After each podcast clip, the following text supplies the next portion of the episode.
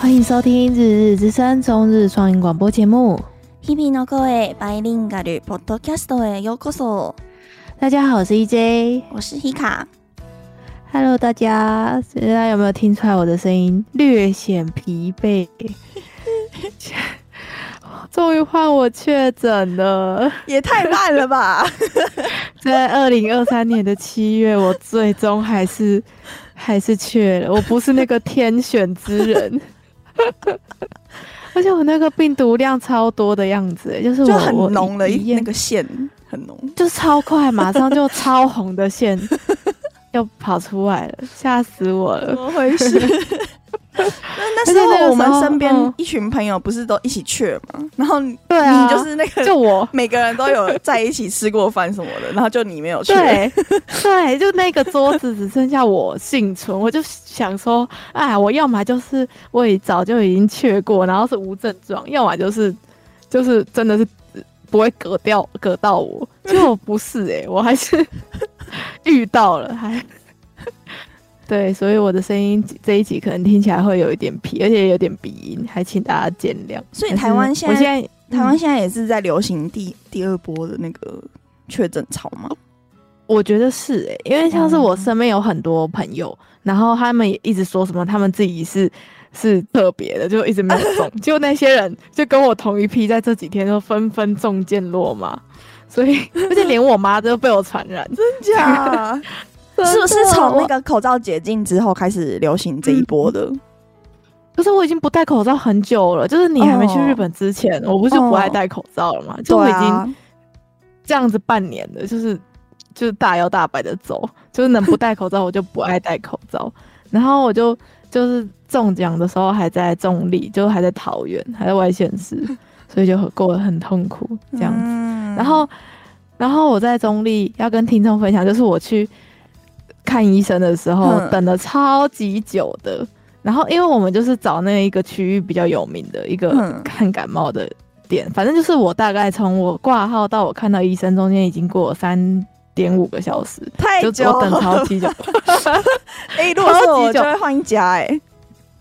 然后我等到一半的时候，还有就是有个爸爸就很生气，就走进来跟他老婆说：“不要看的啦，回家。这样子。”然后那时候我跟张老师还心里还想说：“哇，好可怜，就是生病了，连看个医生都要被都要被老公骂什么的，就觉得哇，怎么那么没有同理心之类的。”就，然后结果我们等到第三个小时的时候，就知道为什么他会生气。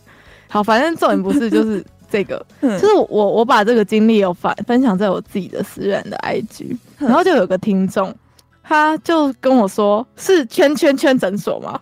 然后我就说对啊，就是那一间。他就说哦，这一间，他就教我要怎么看，就是你要你他可以打电话挂号，然后他有一个线上可以看你现在看到几号，然后他就教了我一套流程，就说虽然这一家要等很久很久，但是只要你你。摸透了他的规则，就是你就可以，就是很快，比较快的看到医生。这样，就是我们这边要感谢那位听众教我，因为其实我觉得那个医生，嗯，没有不好，但而且，但是我觉得他开的药很有效，就是，嗯，我我我我觉得我完全算是轻症，就是我只有发烧一天，就是我吃了他的第一包药之后就没有再发烧了，然后就到现在，嗯、所以我觉得以医术的部分来说是可以。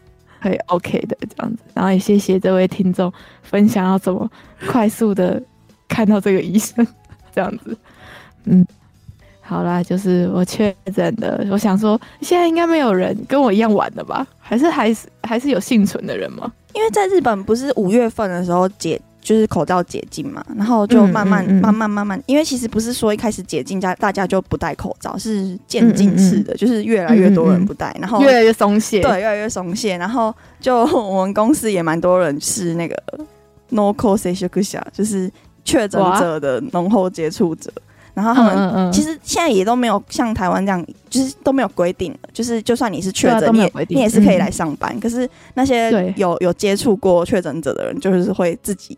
自述是自己在，就是可能一周之内就不要，先不要去公司这样子。嗯嗯嗯嗯，我也是啊，我都，而且我刚好也是居家办公，所以我就都没有再出门。我们公司反正就也居家办公，居家办公的啊。也是啊，好，大家保重身体，大家保重。确诊还是会不舒服的，对，就比较严重的感冒，嗯、然后而且时间拖得很长，所以我就觉得我自己是就身体很好的类型。然后我平常以前感冒就是一天就会好，然后或是两天就会好。我这个已经一个礼拜了，还没好，还没有好完全这样。嗯、对，所以还是不要中了，就不要中这样子了。要大家保重身体。那这礼拜好像也没有什么特别大的新闻，但最大的新闻就是我们现在要讲的这一条，对不对？其实好像上周录音的时候稍微提到，就是我们上周不是在讲说，不是有个死亡笔记本那个，就是最佳妈妈。贝斯豆妈妈。最佳最佳妈妈榜，嗯、然后有上的人后来都会出事，然后我就有提稍微提到说也有最佳爸爸榜，然后现在这位主角曾经也有上过这个爸爸榜，然后上次录音的时候有稍微提到他，他叫绿杰鲁，嗯嗯嗯，绿杰鲁好像有听过，而且我我其实对他没有很熟，我我我都在想说是我脑雾忘记很多以前的事情，还是我真的就是不记得这个人。好，那给你讲，就是六七路，他就是算一个很不幸的消息吧。他就是自在他的公司事务所里面自杀。你要跟大家介绍一下六七五是谁吗？因为我觉得应该还是很多人不认识。他就是常以前常常会跟他当时的女朋友一起上综综艺节目，然后他们两个特就特征很明显，就是他们都会穿的很夸张，因为他们好像都是元素的服饰店的店员。然后有兼职当读者模特儿，oh. 然后后来比就是比较红，然后就会开始被邀请上一些节目。Oh. 然后他们就是形象就是很、oh. 怎么讲，很强吗？很 popular。我觉得他们就是那种呃该怎么样元素风，呃就是辣妹型的爸妈嘛，辣辣妹帅哥型，然后就是打扮的比较夸张，oh. 然后。比较就就染金发啊，或是特殊颜色发色，然后睫毛就是就是也是都带的很很夸张那种，嗯、所以他在某一个就是这种新宿元素的这这个区域，然后特别红。他们两个二十一岁的时候结婚，然后那时候结婚的那个消息也是很、嗯、还还还蛮大条的一条新闻，因为就是你会觉得说他们两个就是感觉很很。不成熟，玩咖吗、嗯？就是感觉是玩玩的那种结婚，嗯、然后没想到过过不久就有生一个儿子这样子。因为他他们一开始看结婚的时候就蛮多人看衰的、啊，就是觉得说他们只是玩玩的吧，一下就分了这样。可是又一方面又会觉得说他们交往这么久，嗯、然后每次在结在那个荧光幕前面的形象又是这么的恩爱什么的，就会觉得嗯，到底是嗯嗯。嗯。就是会会保持着一个问号，嗯。嗯嗯嗯，哈，就是我觉得台湾也蛮多这种夫妻类型的，就是小家酒嘛，就是很年轻 很年轻就结婚，然后生小孩，嗯嗯嗯嗯，大家都会比较看衰一点，嗯，然后反正他就是结婚之后生了一个小孩嘛，然后他就是会开始在他的社群上面分享很多，嗯、就是他照顾他儿子。就育儿的方面，然后还有就是变成有一点，哎、欸，变成家务育儿型的 KOL 的感觉。我我这是那一段时间很常看他的影片，哦、因为他那个时候就是那个时候的影片的类型就是那种很温馨，嗯、然后那个时候好像他们刚搬家吧，然后他们也有那些影片介绍他们怎么装潢他们的家，嗯、什么布置什么的那种的，然后、哦、然后就是因为他们本来就是模特嘛，所以他们就很会穿搭，他们就会穿那种一家人的那种穿搭。然后是，就是那种家族服，然后很潮，对他们真的很好看那种，潮到那种是一般人无法模仿的那种。我我懂，我懂。对啊，然后然后就是在那个时候形象很对啊。嘛，就是还有得了，就是我们刚才说的那个 最佳爸爸赏，就他就就是入围那个什么模范奶爸之一，因为他六且如从一开始出来的时候就是比较中性的形象，就是他会。打扮的比较中性，然后他讲话也是比较温柔的那种，嗯。嗯嗯嗯，然后阴柔阴柔气质。的，嗯，然后我记得那个时候就是他边分享他育儿经验的那那段时间，我也有看他的影影片嘛。他除了分享家庭的事情，他也会分享关于性别的问的的的 Q&A 这种影片也蛮多的。然后我就记得蛮清楚，他曾经有说过说。呃，他以后可能就是他觉得穿搭是那个喜好会变，然后他总有一天会想要留那种大胡子什么的。就是他现在虽然是比较中性风，嗯、可是他以后未来可能会想要留大胡子什么的。然后我那时候第一个想法就可能说，可能觉得说他对于就是什么打扮中性化、男性化、女性化这种，可能就是一种 fashion，、嗯、就是不代表嗯都不排斥，就什么都不代表说他可能现在穿男装，嗯、他他就觉得他是男性什么的。他、嗯、他现在穿女装，他就是女性。嗯嗯嗯这这就是我觉得他他的想法可能是比较。比较比较柔柔性的嘛，就是不是说，就是他对什么都可以尝尝试，比较开放的心态嘛。因为他也一直都是那个、啊、LGBT 族群的，就是一个网这个类群的一个比较知名的网红。其实蛮多网友会去问他相关的问题，嗯、然后他就会拍成影片来回答什么的。嗯，然后他就是在二零二二年的八月的时候，就是跟大家说，就是他跟。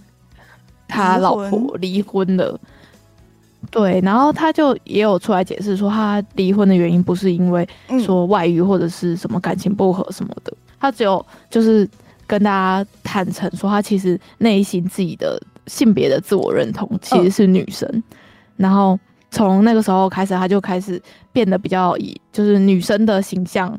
开始拍片，然后因为以前的中性化是那种哦，你是男的还是女的这种这种这种的中性，可是他之后就变成说完全的女女性那一种形象。对对对对，往那个美女的方向走了，真的很超正的哎，我完全输了。对啊，然后那个时候就开始蛮多网友会想说，哎，所以你之前都是在忍耐吗？什么的？嗯嗯嗯，然后佩佩口讲是最大的受害者这种的。对，但是其实我觉得不是诶、欸，嗯、我觉得他老婆应该可以完全理解他的想法，因为他们毕竟交往了超久的，哦、好几年。嗯，而且他们也有说，他那时候跟他老婆分手是和平分手，然后他们也不是说不养他儿子，或者是说不不当爸爸了这个角色，他就是有点变成他们两个都是一起照顾他们儿子的，就是人生伴侣了，就不是老公。我觉得这个关系还蛮健康的，然后对、啊我也觉得很健康哎、欸，然后但是就是因为他就是这个转变，所以就很多日本的网友就感觉好像抓到什么把柄的感觉，就就就开始狂骂他，哦、就是他的下面的那些黑粉真的超级恐怖的、欸，就是会说什么他对他家庭很不负责任啊什么的，然后就说什么他老婆，就像你刚才说他老婆很可怜啊什么的，嗯、你要怎么对对就你的家人啊负责什么的。然后就说你儿子很可怜，欸、我觉得身为你儿子很可怜，这这个还蛮多人在讲的，连大律师都讲，真的哦，真的，真的假的？他们就是蛮对这个性别议题蛮保守的嘛，他就会觉得说，他如果小孩子的爸爸是那个样子，嗯、他的小孩会被会被歧视，会被霸凌之类的。嗯，我日本的性平，我真的觉得还有好长好长的路要走。反正他就是除了这一件事情之外，他还有上一个超级恐怖的网站。有你，你有看到就是那个 skikkirai.com 吗？他在那个 skikkirai.com 里面，就是一直都是榜上有名。所以人家就是这件事情，他自杀这件事情流出来之后，就 skikkirai.com，然后跟他的名字，然后还有什么，就是网络霸凌、诽谤、嗯、这几个关键字就冲到。推特，因为他那个榜单是很糟糕的点，就是票选就票选嘛，他下面还会写理由，会把网友的理由，就还会有留言，很凶。对对对，在下面就是，而且我我觉得，我觉得大家我不不想把这个链接放在下面，就是我觉得这个看的是会对心情真的会受到影响，而且他，而且他有就是别人不喜欢你的理由，有些都超级莫名其妙的，就。我这样随便点那个榜单，就是它有一个最讨厌的的榜单嘛，然后还有分类，它里面甚至有出现那个超级小，可能才两三岁的童星都榜上有名，欸，就是那种小小宝宝而已哦，就才刚会讲话，可能有拍广告之类的童星都在里面，然后下面也是有很多网友就是在说什么他做作，什么年纪那么小，什么就怎么出来赚钱什么的，很势利什么之类。超级坏，好可怜。他们这些人就是太闲了啦，没事干。很病态的网站。啊、嗯，反正就这件事情就发生之后，就开始检讨，就说网络霸凌这件事。因为像上次出现这几个 hashtag 就是那个嘛，双层公寓嘛，那个对对对木村花的事件。然后我就看就是在追这个新闻的时候，我又看到就是有英国的媒体就开始在讲说，原来在日本就是 LGBT 族群还是会因为网络的恶意诽谤跟追杀，就是导致人家死亡这样，所以就啊、嗯，这件事真是很令人难过，就是一个令人难过的新闻。而且他媒体现在就开始又在追他太太，就是一直在问他说，嗯、就他他怎么想啊，什么什么？他太太其实就是他自杀的前几天，就是其实他们一家人在关岛有聚会嘛，嗯、就是他太太。佩克讲，就是他太太跟他儿子，好像因为他儿子有参加一个在关岛的一个类似夏夏令营的活动，然后他们这这阵子都会待在那边。然后刚好前，因为他是十二号自杀嘛，他好像十号的时候飞到关岛，然后在就是，然后因为他儿子有上夏令营嘛，他夏令营就一整天就请假，然后他们那一整天就是一三一家三口就是出去玩，然后度过一个温馨的 family time 这种的，然后嗯嗯。啊，他该不会去跟家人道别吧？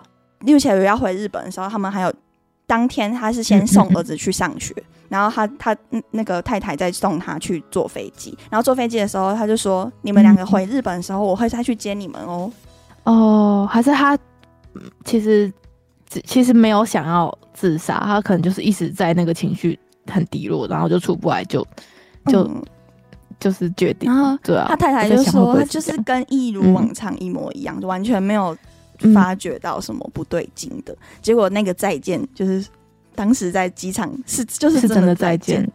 然后就是当那个自杀消息出来的时候，他太太跟儿子就立马就回日本，嗯、然后。就蛮多记者朋友会在他家附近徘徊什么的，然后就对堵他，然后他就说，因为他已经发文了嘛，就是我刚刚讲的内容是他在 IG 上 po 的一篇文，他就说他那篇文已经把他想讲的话都讲完，所以已经没有其他的话想要讲，所以就是请大家不要再去他家堵人。对啊，会，嗯，我觉得他太太也是心里蛮坚强的，我觉得可能他也太了解六切路了。嗯，嗯所以我觉得这种事情真的只能让只是遗族自己消化下来。对啊，所以就是大家真的在网络上面讲话要留点口德。有时候我在网络上看到别人就是讲一些超级负面的话，或是攻击别人的话，我就会想说：天哪，你到底是人生过得多不快乐，你才有办法打出这样子的文字去伤害一个你不认识的人呢？他们现在不是有一个什么木村花条款？在在网络上中伤诽谤的人可能会有刑责什么的，嗯，就可是我觉得很轻诶，就是也是一年以下有期徒刑，然后罚金最高三十万日币而已。我就觉得你你这些条款跟那些罚款还是换不回来他回来啊，就是嗯，所以这种恐怖的网站大家还是少看一点，然后网络上也留点口德，就是你不喜欢他。我不喜欢的艺人也很多啊，对啊，不会去特别去骂他，他的板下面。哦，嗯，我就觉得，哎，大家真的很愿意把时间花在你讨厌的人身上，哎，那你不觉得好像可以可以做点其他？你在讨厌一个人或是骂一个人的时候，你自己的负面的能量也是蛮高的吗？对啊，你整个人会陷入那个不啊，对，所以我也是不懂那些酸民，真的是很努力。所以越黑的月粉，就是这样子吗？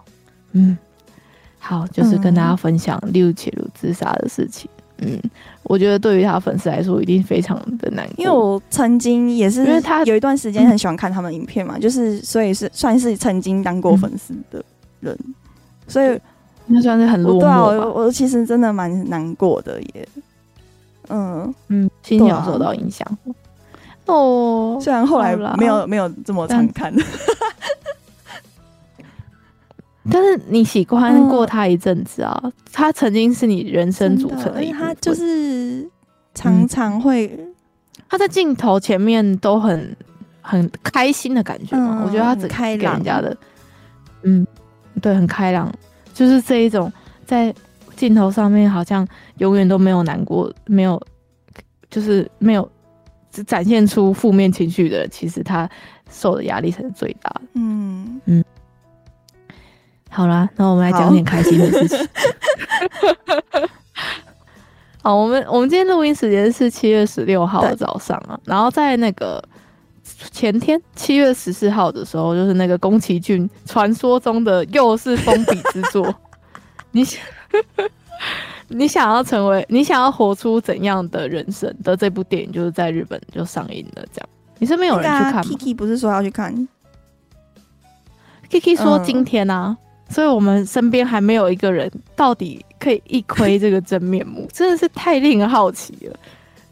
而且他真的就是什么，我们之前这个消息出来的时候，应该有跟大家分享，就他对外几乎就都没有宣传，就只有一张海报，然后就只知道这部的片名，跟跟他是宫崎骏监督作品，我们只知道这样子。有啦，我我有看到有有那个有有些人有去看，然后有写心得。嗯嗯。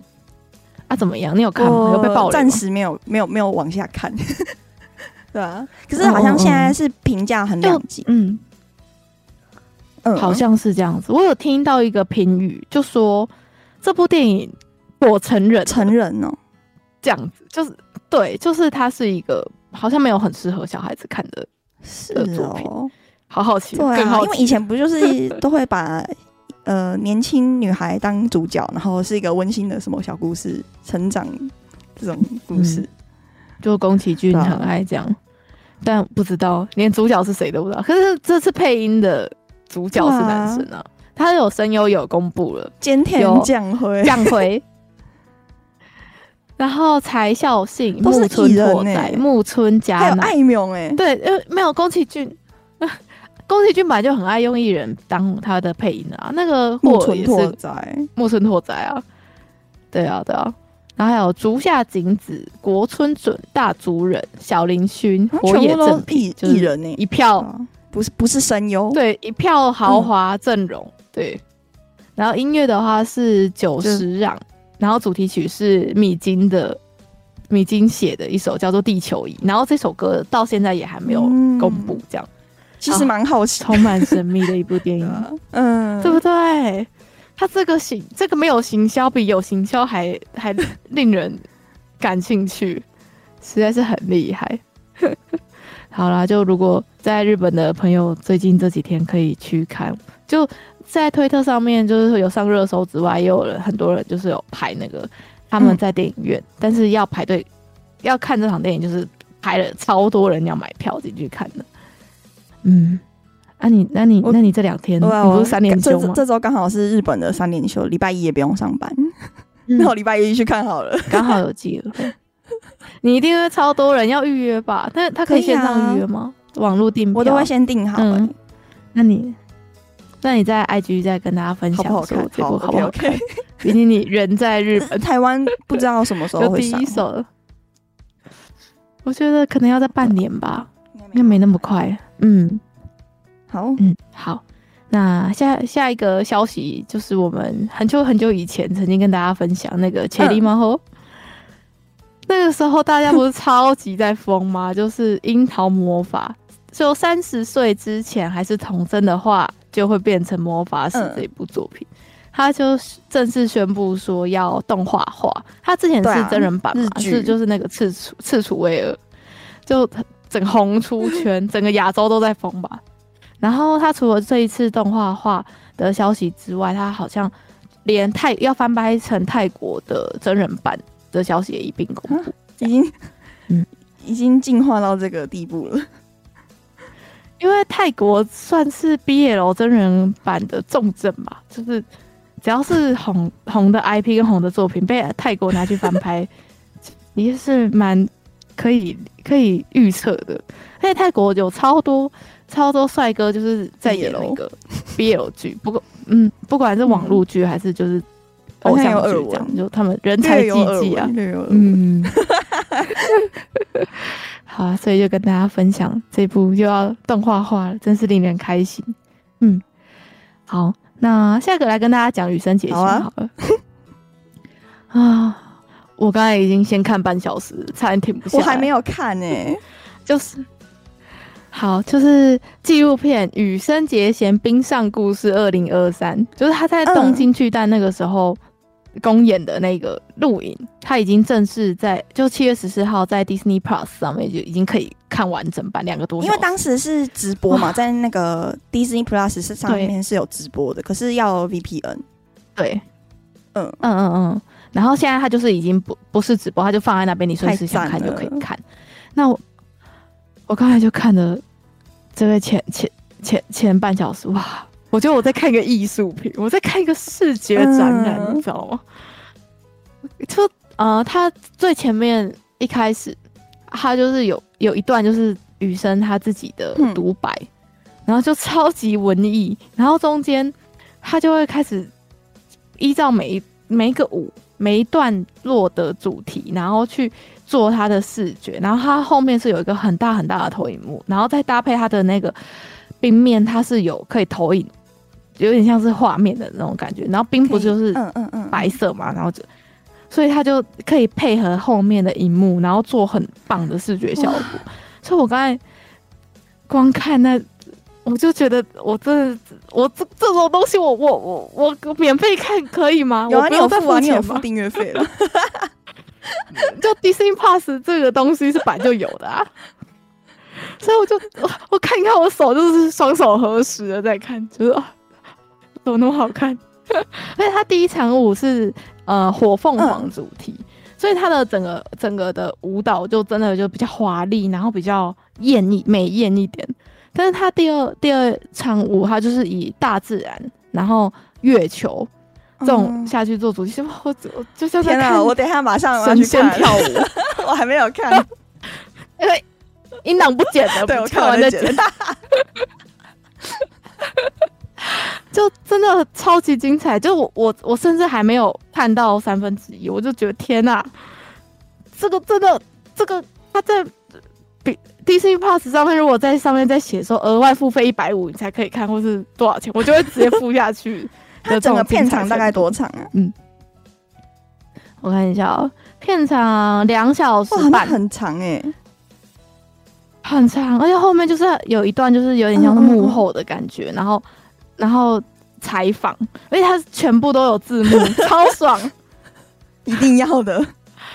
就对我就是看到整个人都心怦怦跳的，要要很专心，要戴耳机，要在一个神圣的环境下。好好的看这两个半小时，真的很好看，在 Disney Plus 上面，你只要现在点开封面，应该就会有了，呃、因为它应该是现在主在主推的节目，这样，嗯，就跟大家分享，非常的赞，真的好美。然后还有另外一个羽生结弦的消息，就是他上他之前不是有上那个影杂志的封面嘛？然后上周他们有 YouTube 频道有上一个，就是他开箱他那个去表演的时候的新拍摄。的开箱。嗯嗯，然后你说在在那个 A 丽杂志上面的一个节目，杂志的频道，YouTube 频道，嗯，他们哦，A 丽杂志他们不是很常会名人的包包，名人的包包开箱影片，名人的家，名人的包包，名人的随身物品。这这一集就是羽生结弦开箱他自己的行李，就是他不是常常去表演的时候就会拖一卡行李，然后里面有放什么，他就会打开给大家看。哇，好好奇哦。那我们把这个 YouTube 的链接放在下面，大家 如果想看的话，可以直接点。就是它真的每、嗯、每一样东西都是跟溜冰有关的。然后 我想也是、欸，哎，它是 Pro 的。然后就是它有大概三四副耳机吧，嗯、就是各种不同的情境会用不同的耳机。它是耳机控，对，大家有兴趣可以去看。我可以理解。好，那下一个来跟大家分享一个奇妙的消息好了，好，就是我就前阵子在滑推特的时候，我就看到，哎、欸，就是有中国人在日本被抓，但是这个新闻其实蛮常会看到这样子的，嗯、就很因为中国人基数很多嘛，然后当然有一些人就干坏坏事，就就被抓起来也是蛮蛮日常，但是他们被抓的原因是因为他那个时候就说，就有一对日本的夫妻，嗯、他就是。去抓了六百八十只的寄居蟹，很多哎、欸，然后 很多，然后反正就是因为违反了文化财产保护法的罪名，就被日本政府抓起来了。然后就说他们被抓起来的时候，就发现他们的车子上面有六百八十只的陆寄居蟹。然后警方确认之后，就发现这个寄居蟹是国家保护天然纪念物。反正它就是这个这个动物是被受，对，不可以随便的人不可以去动他们的，他们就是有点像是被保护起来的一种生物。然后，然后他就说：“哦，他们就跟警察解释说，我们其实只是去玩呐、啊，我们不是要，我们不是为了什么其他的事情，所以才抓他们。我只想吃这些寄居蟹。有人在吃寄居蟹、哦，我不知道这些。”很奇怪、啊，很奇怪。然后他就说，但但是我我不知道抓寄居蟹是犯法的，反正他就是跟警察是这样，就是这个理由这样子说。然后后来才被发现说，他们其实那时候抓的那六百多只的寄寄居蟹，其实不是要拿来吃，其实是要拿来卖的。就是，对，我就想说太奇怪了吧？他们怎么说谎都不打草稿？寄居蟹那么小，肉那么少，要怎么？就是光要吃，感觉也也也不合理呀、啊。然后拿去卖，我就觉得想说，这这有人想要卖吗？想有人想想要买这个寄居蟹吗？寄居蟹不是都是大家自己去抓的吗？我不知道哎、欸，有有有有有有有店在卖寄居蟹哦，真的、哦、有。我小时候的第一只宠物，真假？第一只宠物就是寄居蟹。而且我小时候还会把它放在就是我我的书桌上面，然后可能我就做自己的事，它就会在上面走来走去这样。我的第一只宠物是寄居蟹，原来如此。对，好，就是跟大家分享这个奇妙新闻。果然，什么事情都会发生呢、欸，真是太奇怪了。对，好，偏废这一条新闻偏废。那下一个小。超废的，真的。抱歉。所以说，如果大家在出国，不管什么奇怪的小生物，或是小动物，或是石头什么的，都不要乱捡。你知道，有时候捡石头是违法的。那个大鲁格公国家公园的石头，对啊，有些石头是是公有物、欸，诶，是不能随随便拿走的。所以大家出国还是要要他注意耶，安妮。好，那下一个就是最近大家在滑推特的时候应该有看到，就。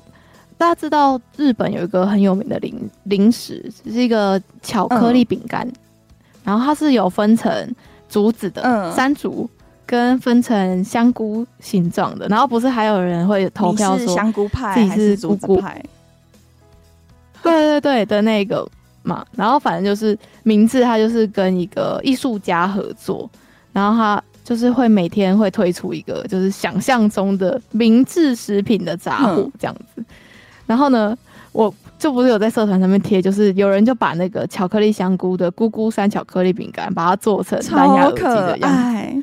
所以，可是我觉得超怪的哎、欸，谁会想要啊？我想要，可是我不会带出去。可是你不觉得它看起来就超难带的吗？就感觉会掉出来，感觉超硬，然后又不符合耳朵的形状。然后感觉音质又不可爱。他连那个装耳机的盒子都是模仿的很可爱。对，他就是超级认真的在做一些小废物。然后我原本只有看到这个咕咕山巧克力的那个耳机嘛，那才后来才知道它其实是一个系列的。就它还有那个明治牛奶嘛，不是大家就是 O E C Q 牛吗？去日本一定会喝。然后他就把明治牛奶的那个把它缩小，然后变成可爱。我觉得很可爱哎、欸，然后还有就把明治巧克力做成邮票，嗯嗯，嗯，然后还有还有另外一个就是把那个牛那个是牛奶饼牛奶冰淇淋嘛、哦，然后把它做成那种手手持电风扇这样子，就是它有四款，希望它最后是可以商品化，但是我觉得那个欧伊西牛牛的那个立可白哦，小朋友可能会拿去吃什么的。直接吸它，对不对？可是有可能吗？嗯，嗯，所以这个食安问题，嗯，如果里面变胶水，好像也不错，胶水或是立可白。我们把这个推特再分享到 IG，这个要看图片你才会知道它的可爱之处。因为是，嗯，好，就跟大家分享这个无聊的小消息。那下一个消息也蛮无聊的，是啦，不这个我还不知道哎、欸，你从哪里抓来的？真的吗？你跟跟的很紧啊。好，反正就是 Love Live Super Star，就是里面不是有一个角色叫做唐可可嘛，就一个中国人，然后他的生日是七月十七号，然后呢，就是为了要庆祝他生日，所以他跟一个表三道的一个店推出了一个联名的，算是商品嘛，就是一十三分之一的唐可可纯银装饰，然后他就写说它是世界限量，只有九个。然后它就整个唐可可的这这这个模型嘛，嗯嗯、这个公仔它全部都是纯银打造的。然后它这样一尊呢，它的售价是三十六万九千日币，这样很奇怪，对不对？可是他的狂粉应该会去买哦。这个新闻三十六万其实也没有到说贵到买不起，对不对？而且它是金属，嗯、应该有一定的保值程度。嗯、是说，我觉得全、嗯、全银的好像没有很可爱。然后重点是他的脸做的超级粗糙，就是他的那个示意图。那、嗯、我就会想说，这个脸真的是真的粉丝才买得下去，因为它有点该怎么讲，有点像是呃，大家学校有没有一些铜像？嗯。嗯蒋公铜像会组一些伟人，对，就是这种这种铜像的感觉。但是就是五官其实没有很清楚，就你要硬说他是谭谭可可是可以看出来啦，但是但是就是很粗糙这样子，对，所以就就如果真的有有喜欢的粉丝的话，好像可以收藏，而且他全世界只有九尊而已，所以应该会。保值吧，不知道这个 IP 会红多久啊？不赖，你说的对，但是限量总是有收藏定人，没错，就是就是有收藏。我们再把那个推特的链接放在下面，大家点进去就会知道，哎、欸，这个东西这么不精致，可是我觉得一般的那种塑胶的公仔比较可爱。对啊。塑胶的又是可以做彩色，然后又是做的很精美，而且他们就是眼睛或是很多细部的地方，它其实是有点像是用贴纸，哦、然后把它贴的很密合，然后就做的超级超级像，超级可爱。然后包含着像唐哥哥，他不是头发是有双色，有一小撮是有粉色、灰色。嗯、对，它就是正其他的正常的粘土人工才是可以做的非常的好，非常的还原的，而且也才可能不用九千日币吧。三十六万，然后这个要三十六万，三十六万哦！我可觉得可以买更多、更好的东西。对，所以如果有兴趣的，大家再点下去链接看看，说不定你想买还买不到嘞。嗯，好，它是七月十七号的十二点半开始预约。对，但但我想应该没有人在乎。好，就跟大家分享，我看到一个纯银弹可可的消息，但他的他还有特别在下面写说，他、嗯、的下面的那个台座是用什么宝石吗？还是什么？就下面还有附一个蓝色的宝石，然后下面的台座是一个蓝色的绒布下面做的，嗯、就觉得好像他们在用心的方面好像有点走错路。对啊，毕竟他们是珠宝公司嘛。哦，珠宝公司。顺便卖这个戒指这样子，然后上面附一个纯银的弹可可，这样一个戒台，也许吧，我不知道。好吧，有钱人的世界我不懂。好，那下一个消息来跟大家分享。好，就我最近就是在家的时间非常的多，嗯、就确诊嘛，就在家看动画，很乖。然后呢，这一季新番有一部，我觉得算是我身边的很多朋友看的都赞不绝口，哎，就是。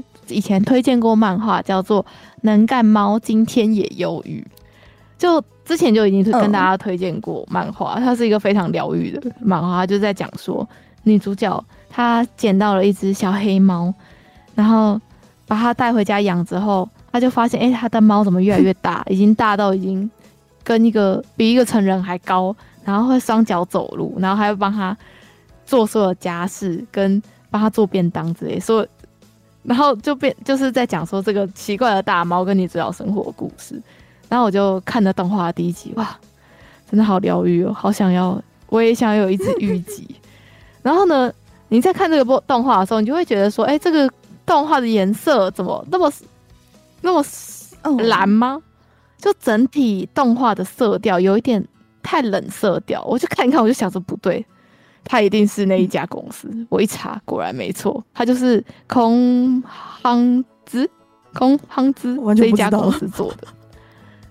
他他最有名的作品就是二零一二年的 K，你有看？二零一二年刚好就是我开始看动画跟开始当仔仔的那那个年份，然后 K 那个时候有点像是精神污染般的存在嘛，大家都会去看这一部，嗯、但是看完就会觉得，哎、欸，这个颜色怎么会这样子？就有一个像像被核核污染一样，它整整个动画公司的色调就很爱这样。所以他连在做这一部这么日常的作品的时候，也把整个色调都做的，就是有一点 K 的那个味道。哦、然后他还有另外一部作品也蛮有名，叫《核爆末世录》，他也是就是继承了这个动画公司整体的这个风格。哎，我一看这个详细，就是他会特别注重那个电车啊、大楼啊。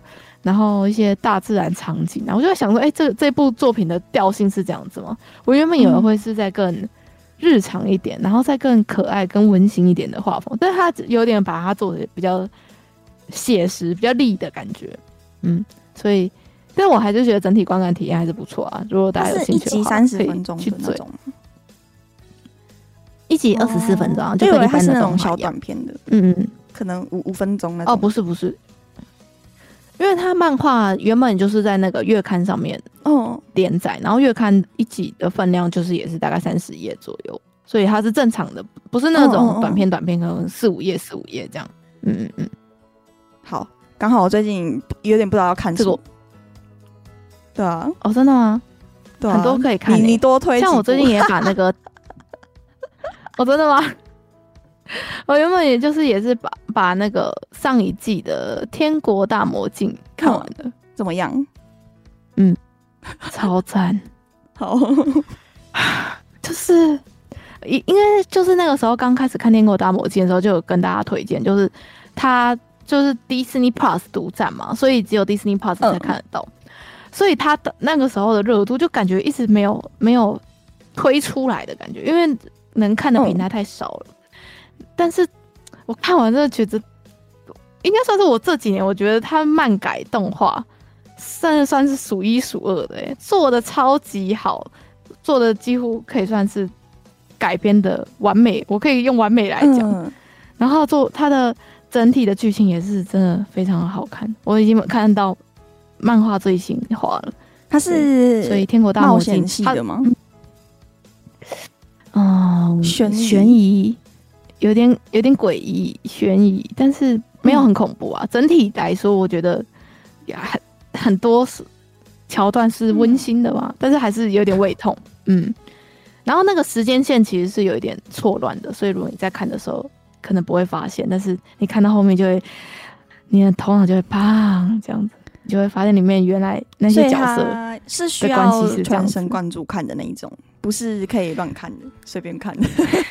哎、欸，不是，不是，不是，不是不用带脑的那种，了解，可以适用于不同情境。嗯、如果哦，如果你要不用带脑的，我最近还有看一部，就是是张老师推荐给我的，叫什么？他在 YouTube 上面就可以看完全集，叫做《迷糊公务员》。哦，他已经是蛮多年前的作品了，我找一下哦。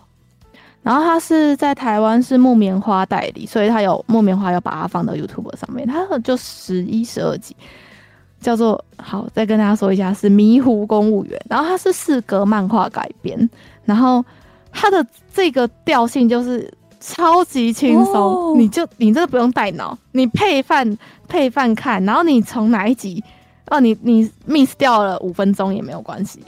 好，这部《迷糊公务员》它主要就是在讲说，主角有有三个人，然后两个女生，一个男生，然后里面的其中一男一女就是主要恋爱的男主角跟女主角，然后他他整个剧情就是非常的松散嘛，就没有一个主线可言，他就是在讲说这三个新人，然后刚分配到这个区公所之后，然后跟前辈的日常的打闹的故事，这样。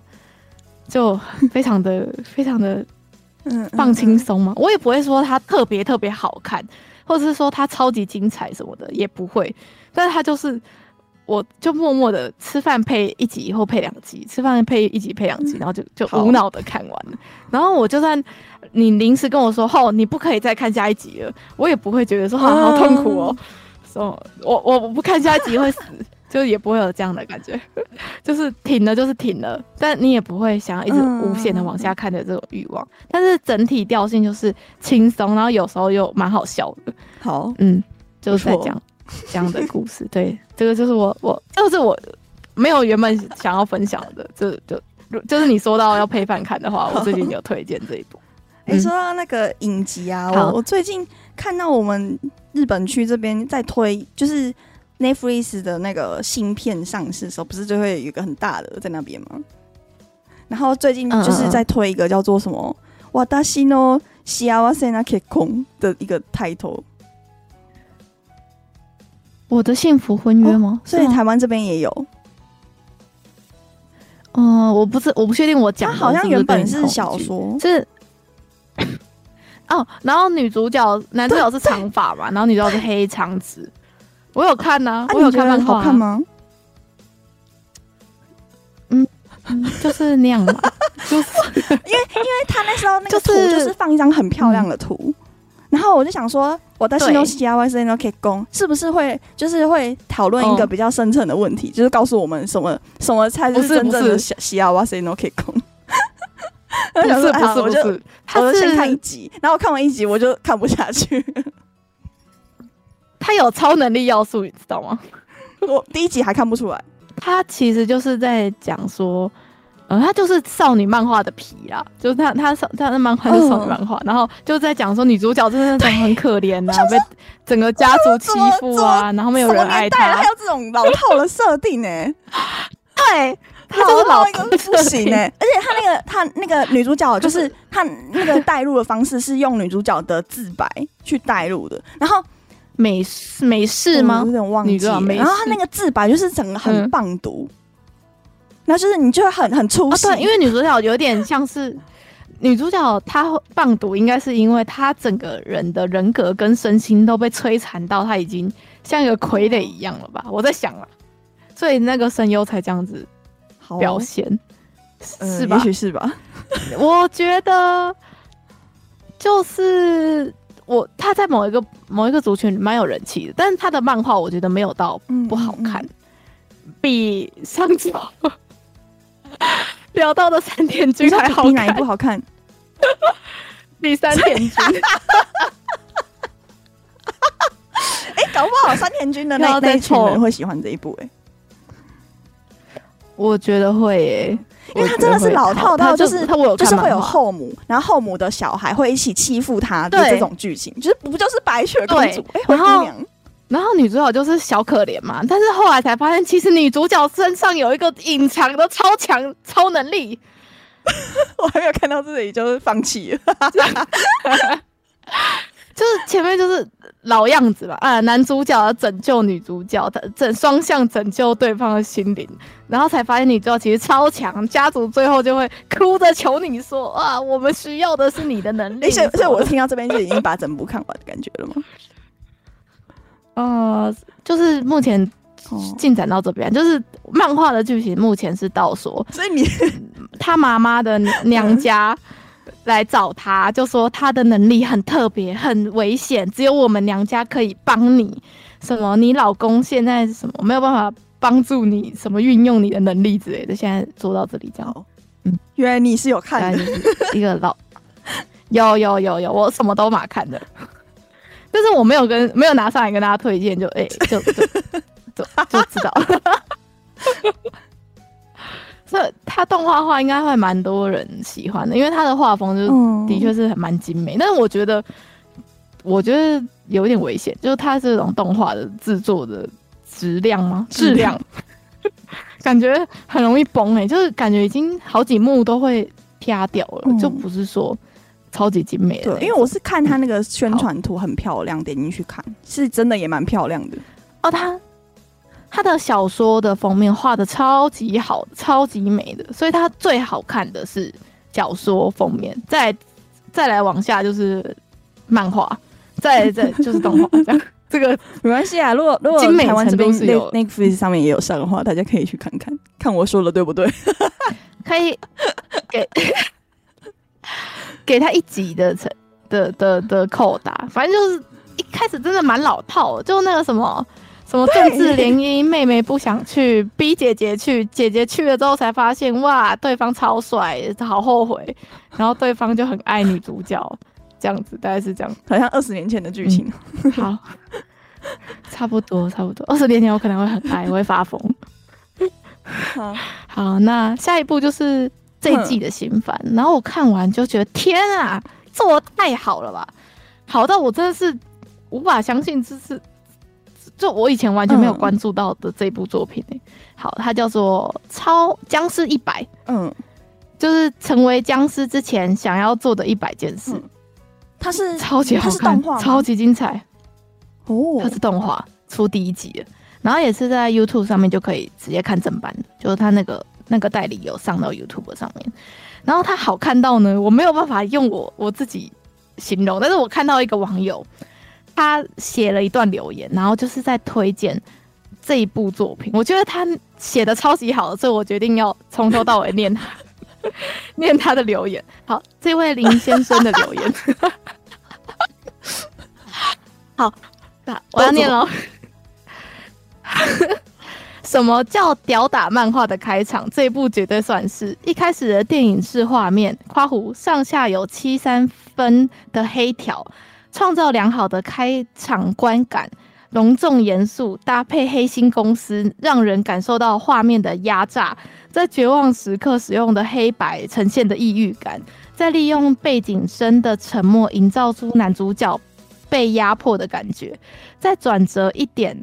在希望的方向加上色彩，还有男主角一头把电影式的黑条撞掉的瞬间，喊至宇宙的灵魂呐喊般的万岁，恢复 BGM，而且还是快节奏的乐曲，一瞬间爆发般的色彩，还有背景飞机坠落爆炸的特效，仿佛在说欢迎收看本季霸权，加上张力十足的橄榄球爆发，这一第一集我可以称为二零二三最强的画面开场。我觉得他写的超级好，就如果你看完第一集，你完全就是可以，可以脑袋，你要对这一部第一集动画写出最好的解释，就是这一段文字。非常谢谢这位林先生，我不知道他有没有，他应该不会听我们节目，但是他写的真好。我不想要把他的感想抄过来讲的，好像是我自己。写的自己的感想，他里面到底在想他在在演，就是剧情大概是什么、啊嗯？好，他的剧情就是说，男主角他就是一个大学刚毕业的新鲜人，他进入到一间他有点像是梦想中的行业，就是在广告业、嗯，然后他就觉得说他他一定会很努力，然后这些公司一定可以让他大有作为，然后他这广告业一定也可以认识很多艺人之类的，他就充满着。这种盼望期许，然后进到这间公司，然后进去的第一天，他才发现说，这间公司就是一间黑，就是 Black Gear，就是血汗公司。然后他说，两三天不回家都算正常，然后每天都是睡在公司里面，然后他的上司也就是每天都对他们咆哮，然后反正就是一个超级无敌血汗的地方。然后他就撑了第三年，然后。在第三年的时候，他就就是僵尸的这个病毒就爆发，他才就原本已经都已经快要撑不下去，差点要跳轨了这样。然后他前面就是在动画把他男主角从一步一步很很光鲜亮丽的男生，然后慢慢压榨，慢慢压抑，然后画面真的做的超级棒，然后搭配他的就是 BGM 跟音效，你就会跟着男主角在那十五分钟里面，真的是有点。快窒息的感觉嘛，他的那个窒息感真的做的很好。然后呢，他就发现说啊，僵尸来了，全部的人都被僵尸感染了。那那是不是我明天就不用上班了？那从他认知到自己不用上班的那一刻起，他的人生从黑白变成彩色的。哇！他就开始，而且他他那个男主角其实有很多。呃，背景设定，比如说他是大学的时候是打橄榄球的球员，所以他原本的身体素质是很好的，就所以他在后面就就就是怎么逃过那些僵尸的那些剧情，哎、欸，就是好像有点合理化这样子。嗯、对，所以这部真的超级好看呢。我我该怎么就之前好像都没有在关注这一部，然后大家的声量也都很少，但是这一部第一集出来，哇，我看完这二十二十分钟，我就觉得像三分钟一样秒过，超级精彩，没有冷场哦。超高评价哎，然后他的原作 超高评价，真的超好。第一集超级精彩，题材就很还好，就是跟那个机器人一样、嗯、还好。他的僵尸不是重点，嗯、但是他只是用僵尸的这个媒介，然后来带、这个。而且他那个图就是做的有点恐怖吗？封面图、嗯、不会，它的里面动画超级欢欢乐。嗯嗯嗯、OK OK，嗯，不恐怖，就是还不。天国大魔镜还恐怖的多，是哦，对，所以这部是前面十五分钟，虽然你会觉得很压抑、很很很不舒服嘛，它的压抑是有做到会让你不舒服的那种感觉哦。嗯嗯嗯，然后后面的十五分钟就是哇，整个炸开这样，很好看。然后原作是《经济之国的闯关者》的作者，哎，叫做麻生羽羽吕，所以他是。呃，有原作，然后也有就画漫画的，所以是两个作者这样子。嗯、然后我后来就是看一看，我就太喜欢这一部，我还马上去买漫画来看，所以我就漫画也买。很少，然后我很少听到你这么推，就是动画。你、嗯、你平常都是推漫画？对啊，对我平常是漫画派的，呃、但这一部改编的真好哎、欸，好，就他完全把漫画做不到的事情都做了，非常的。我大推，就是如果这一季你不知道要看什么的话，你可以先给这个《僵尸一百》一个机会。然后呢，它也有同时要真人化，哎，就在 Netflix 上面要上它的真人影电影，它是电影，嗯。然后主角是赤楚卫二，耶！而且我觉得赤楚卫二超级适合这个男主角的这个调性，就是有点比较可爱型嘛，有点畏畏。畏畏缩缩的感觉，感觉赤楚就会演的超好的，嗯，嗯，然后他的真人版是八月三号会在 Netflix 上面上架，这样，所以如果有兴趣的话，也可以等八月三号看可爱的赤楚，还有白石麻衣，如果 对啊，所以就是阵容也是颇坚强的。哦、我在想，白石麻衣应该是演那个 那个那个男主角喜欢的女生，好 好。好就是我最近看的这样子，好，然后你要分享，你有看《地狱乐》哦？对啊，上礼拜就是有有点不知道，不太知道要看什么，嗯嗯就乱点，然后就点到这一部，然后就还蛮好看的，就是有继续往下看。我觉得《地狱乐》的恶心跟诡异还是要看漫画比较比较恶，虽然它动画也、欸、我觉得也蛮恶的，动画也是很恶啊，它就是把那个那个叫什么恐怖谷嘛做到极致。就把人类可能各式各样的形状跟别的物种混在一起，所以特别恶心。但他的漫画真的超恶的，而且它里面就是用了很多就那种佛教、道教的那种形象，然后下去画里面的反派，所以就就，可是我觉得他动画有一点有一点粗糙，但但真的哦，我我对，因为我是看漫画原作的，他不是也是 MAPPA 做的吗？对啊，是 MAPPA 做的，可是我觉得没有到达他的应该有的水准。我对，我觉得可以更好。我觉得我的意思，我是说作画哦，不是说剧情，嗯、就是整体的精致、精致程度。嗯，但我还是也有把它看完了。但我已经漫画已经有有把它看完完结了，所以我对动画的兴趣就不会那么高。嗯、因为我本来就就像我刚才说，我本来就是比较漫画派，就有可以往下看的，我当然就是会。会会以漫画为准，这样。我觉得我在里面看到好多火影忍者的影子哦。真的吗？你是说妖怪吗？对啊，还有啊，因为里面是忍者啊。对，忍者的主题。对，就是觉得哦，这个是不是跟那个一样什么的？不，不，应该不一样。没有个人感想。好。所以地狱乐你觉得还不错是不是？大律师有中哦，好难得哦。对啊，他说好看呢。那你跟他一起看那个僵尸一百，再跟我讲心得。嗯，好，讲心得。那 个柯南的电影版我还没去看呢，我确诊。哦，我就想说，你你快康复了吧？可以去了。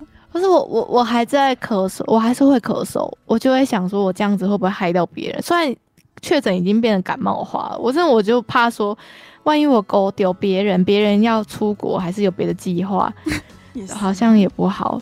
对啊，我还是啊，你还有看医生吗？我我我我的健保卡放在桃园。哦，对哦，我就在家。对啊，好啦，其实哎、欸，这礼拜还有那个哎、欸。你有看到那个台积电的新闻吗？有啊，那个本本老师分享给我。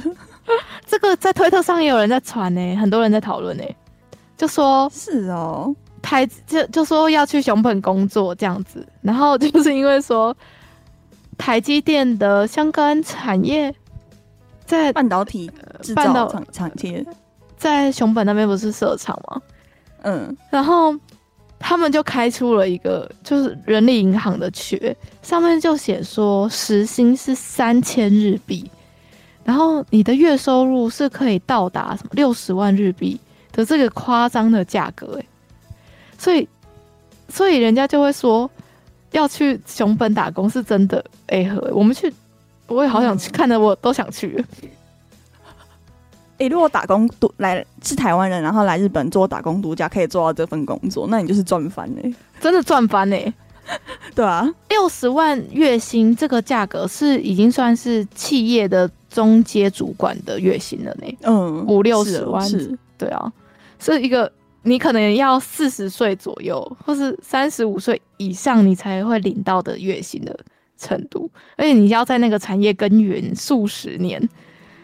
然后结果你在半导体产业打工就会有的薪水，而且它的优惠超好的，欸，还就是有什么交通费全给啊，然后什么还有宿舍啊，然后餐饮费，员工食堂一餐只要一百五日币这样子，是一个超级便宜的伙食的费。他就是要招募所有优秀的人去为半导体产业卖干。然后在熊本，他的一般的打工的时薪大概是九百到一千五日币啊，这跟东京差不多，对不对？嗯，就是大概平均最、嗯、最低好像就是一千出这样子。东京是一千出的吧？我记得有一些县市还有八百到九百之类的这个价格。正好每每个县市的最低底薪好像是不一样，浮动的，对吧？嗯。好啦，如果所以说也不是说一般人都可以做到这么高的时薪的打工了。这个应该是要相关科系吧？呃，日本很少在规定相关科系，但是你不用玩，你有背景之类的吗？就是你要有一些这个的知识之类的才会。他们都不太在管这个的。哎、欸，它上面还有写，就是你只要出勤二十一天。然后加班二十小时，这样，这样，它它是有一个范围是有明确写出来的。然后交通费最高一个月是给到三万日币，这样算多吗？嗯，如果每天要去上班的话，其实算差不多。对，差不多。而且他还写说，还可以日领跟周领呢，太好了吧？是有多缺钱？就是第一个月可能特别缺吧，因为如果是、oh. 如果是你第一个月没有工作，你去，然后你要等到下个月的发薪日，可能是一个一个月又十天或二十天之后，哎，如果是没是是好像蛮需要的，嗯，好啦，就跟大家分享，如果大家有兴趣的话，现在那个日本打工度假又可以开始申请了，如果你对啊，已经有资格去熊本。对啊，你可以去试看看诶，而且熊本感觉很不错啊，宜居城市。嗯嗯，好啦，就这礼拜就跟大家分享这些消息，比较消息比较少，但是除了第一则之外，后面应该都是蛮蛮轻松的，轻松的。对，所以分跟也跟大家分享了几个就是这一季的新番，如果有兴趣的话，可以可以看下去。这样，好，好。那这礼拜就到这边，大家拜拜，拜拜！感谢大家的收听，我们是日之声，我是 EJ，我是 Hika，我们下回见喽，拜拜，拜拜。